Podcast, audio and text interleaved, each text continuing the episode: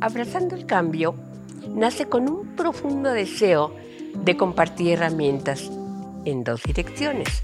Una, para que todo aquel que escuche esas enseñanzas se pueda dar cuenta de los cambios que tiene que hacer y trabajar en ello. Y la otra, para apoyar a aquellas personas que necesitan ser escuchadas a través de la empatía utilizando estas mismas herramientas.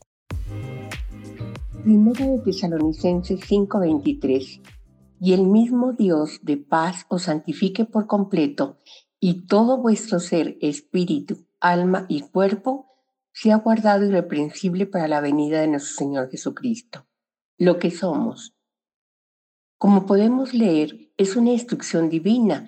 Tenemos que guardarnos irreprensibles cada una de nuestras áreas que conforman nuestro ser y cada una de ellas tiene una parte muy importante con funciones diferentes. Algunos ministran espiritualmente hablando, otros en el área del alma y otros el cuerpo. La encargada de la parte espiritual somos toda la iglesia, con una estructura bien cimentada en la palabra de Dios.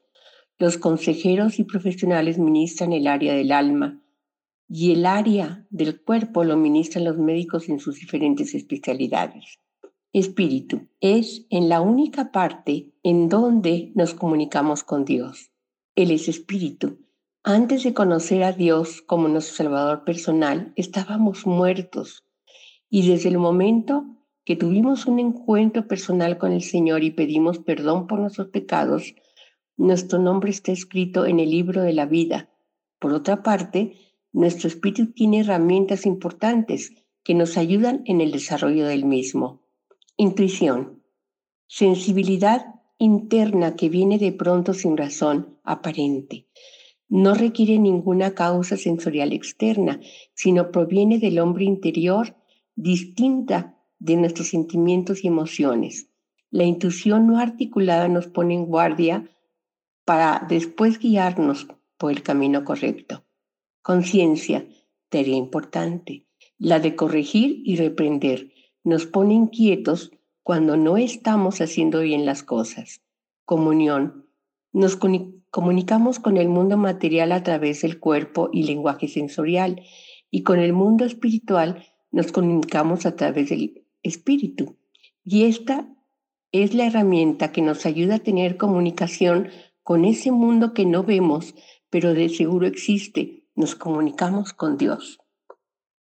Alma, mi ser interno, estabilidad emocional, tolerancia a la frustración, para expresar afirmativamente emociones positivas como alegría, ilusión, esperanza o negativas como la culpa, el enojo, ansiedad, formada por cuatro emociones, inseguridad, duda, temor y preocupación.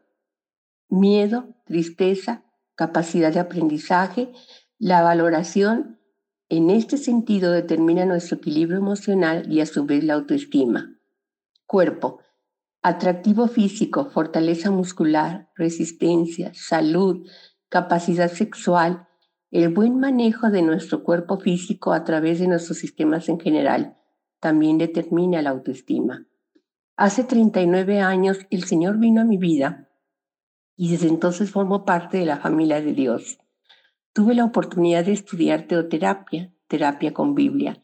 Soy autodidacta en conocimientos de psicología y Dios me ha dado su gracia en esta área de una manera muy dulce y eficaz. Estamos viviendo un tiempo profético y es importante que la familia de Dios entienda lo importante de cada uno de, de nosotros para enriquecer y apoyar a la iglesia y a las personas que todavía no tienen la oportunidad de tener un encuentro personal con Dios. Todos necesitamos ser oídos y bocas para este mundo que está confrontado como nunca antes.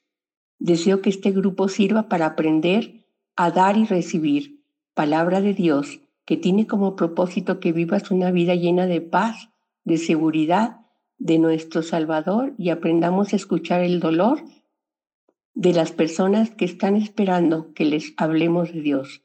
Toma tu lugar con responsabilidad. Alístate en las filas del ejército de Dios. Dios no nos ha dado espíritu de cobardía, sino de poder, de amor y de dominio propio.